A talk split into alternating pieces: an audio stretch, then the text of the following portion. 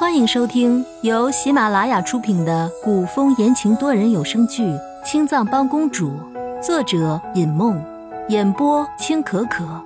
我是主播清远志墨，剧中饰演作死柔妃和殷小谷。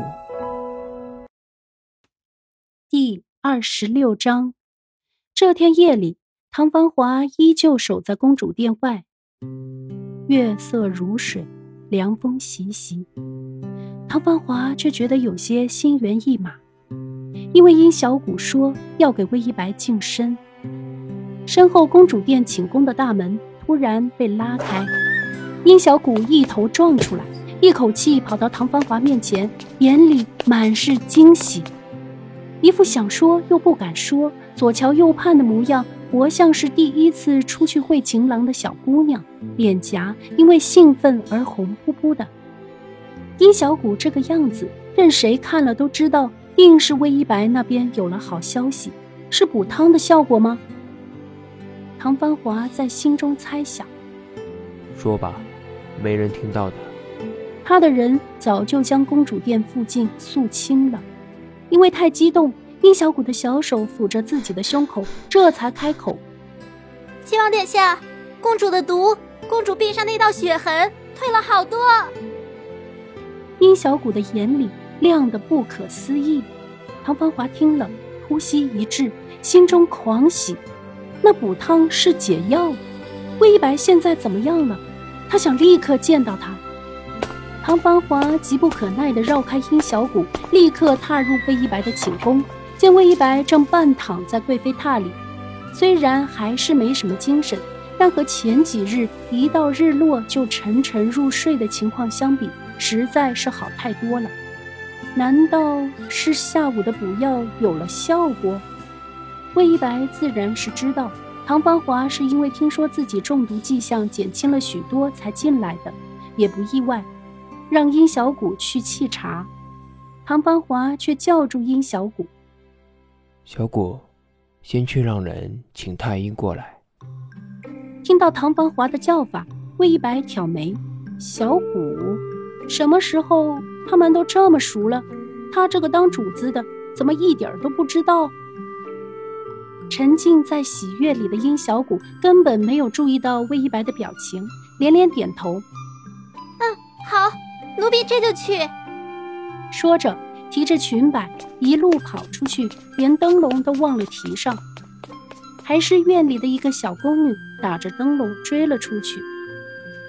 唐繁华一回头。才发现魏一白正冷冷地看着他，不过是使唤一下他的贴身宫女，就这么生气，毫不在乎地找了个地方坐下。唐芳华好看的凤眸里有浅浅的、细碎的流光。小谷对你倒是忠心的很。魏一白冷哼一声，眉间难掩的高傲让魏一白一扫这几日来的颓靡。看起来如同一只抑郁振翅翱翔的小凤凰，日后定要凤鸣九天。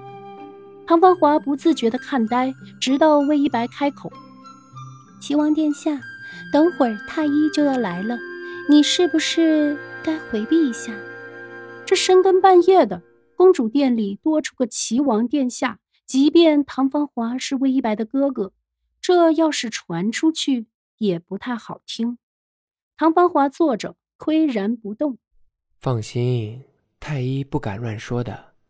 宫里的太医可不是什么嘴碎的人。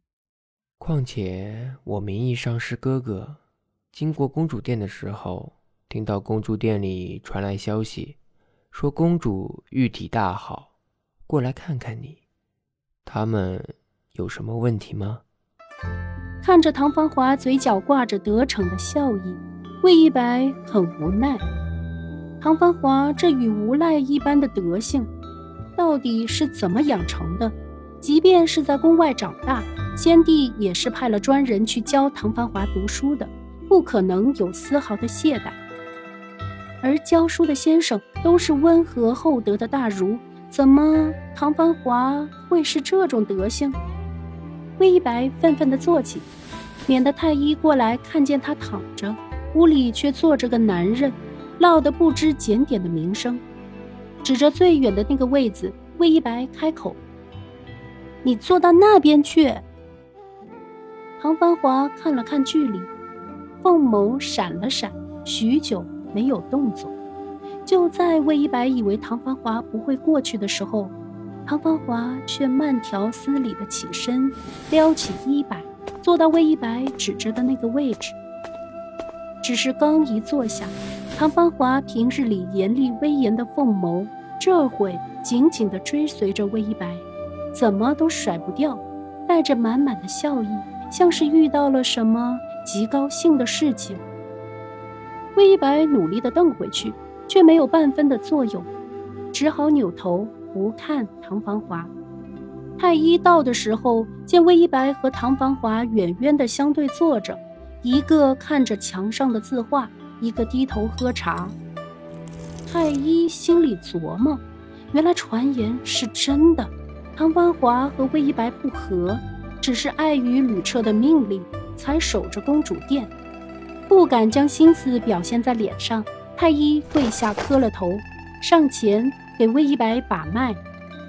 公主的毒是不是减轻了？唐繁华已经走到太医身后，开口询问魏一白的情况，急切的想要知道结果。太医点头说：“公主的毒确实已经减轻了，而且微臣推断，用不了多久，这些毒就会排出体外。”唐繁华大喜，你是说公主的毒解了？是。听到这个消息，唐芳华的一颗心差点跳出来。魏一白倒是状似无所谓的笑着，这么说，本宫不用再喝那个难喝的补汤了。太医失笑，点头称是。确定魏一白身体没有大碍，太医起身告退。唐芳华让殷小谷伺候魏一白睡下，亲自送太医出了公主殿。走到公主殿外，唐繁华才开口问太医：“方才见大人面有犹豫之色，可是有什么不方便说的？”观众朋友，感谢您的收听，欢迎订阅、点赞和评论哟！公主带着殷小谷已外出，下集见。